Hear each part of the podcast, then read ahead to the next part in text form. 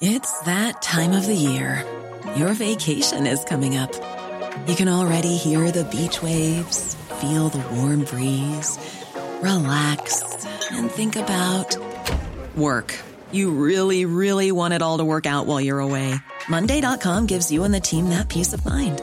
When all work is on one platform and everyone's in sync, things just flow wherever you are. Tap the banner to go to Monday.com.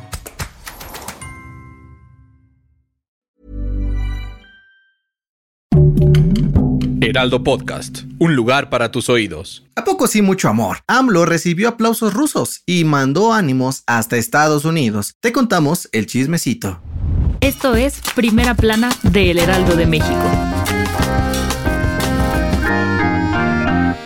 La mañanera de este miércoles estuvo llena de miel, y es que, por un lado, AMLO presumió los elogios que recibió de su homólogo ruso Vladimir Putin, y por el otro, defendió al expresidente de Estados Unidos Donald Trump ante el proceso penal que lleva en su contra. El reconocimiento del presidente Putin llegó desde el mismísimo Kremlin en la presentación del nuevo embajador de México en Rusia, Eduardo Villegas Mejías. Durante la ceremonia de bienvenida, el mandatario le echó flores a López Obrador por mantenerse neutral ante los asuntos internos de otros países y no condenar a su gobierno por la invasión a Ucrania. Por si no lo recuerdas, desde el inicio de la invasión rusa a Ucrania, AMLO prefirió no meter las manitas, como otros países de Occidente, e incluso presentó un plan para que el conflicto se resolviera pacíficamente. Pero eso no fue todo, pues en Palacio Nacional, el presi no se quiso quedar atrás, dando su opinión ante una de las noticias más importantes de la actualidad, el proceso penal en contra de Donald Trump. Y aunque cuando era presidente el magnate gringo se le puso al tú por tú a la 4T, López Obrador no titubeó ni tantito para defenderlo, asegurando que el gobierno del país vecino lo está cazando con fines político-electorales, con el objetivo de sacarlo de la carrera presidencial en noviembre del 2024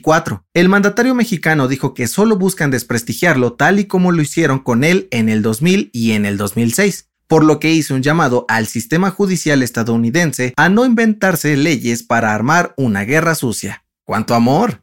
Gracias por escucharnos. Si te gusta Primera Plana y quieres seguir bien informado, síguenos en Spotify para no perderte de las noticias más importantes.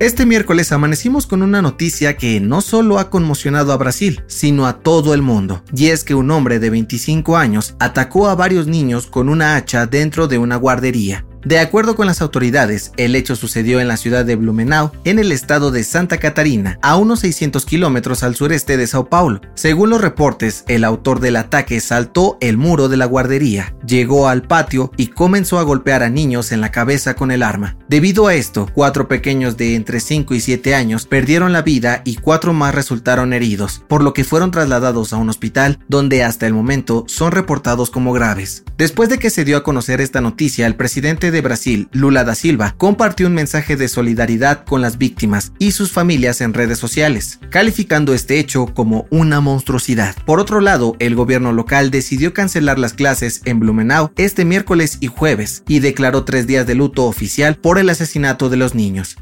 En otras noticias, atención chilangos, si pensabas tomarte unas chelitas este fin de semana para sobrevivir al calor, toma tus precauciones, pues a partir de hoy y hasta el 9 de abril habrá ley seca en las alcaldías Iztapalapa, Guajimalpa, Venustiano Carranza, Magdalena Contreras y Tláhuac. En noticias internacionales, uno más, Australia anunció que prohibirá TikTok en dispositivos gubernamentales y oficiales por cuestiones de seguridad, sumándose a la lista de países como Estados Unidos, Canadá, Reino Unido y la Comisión Europea frente a la posible red de espionaje de China. Y en los deportes, el Real Madrid goleó 4 por 0 al Barcelona en el Camp Nou, con un triplete de Karim Benzema, y selló su pase para jugar la final de la Copa del Rey ante el Osasuna el próximo 6 de mayo. El dato que cambiará tu día.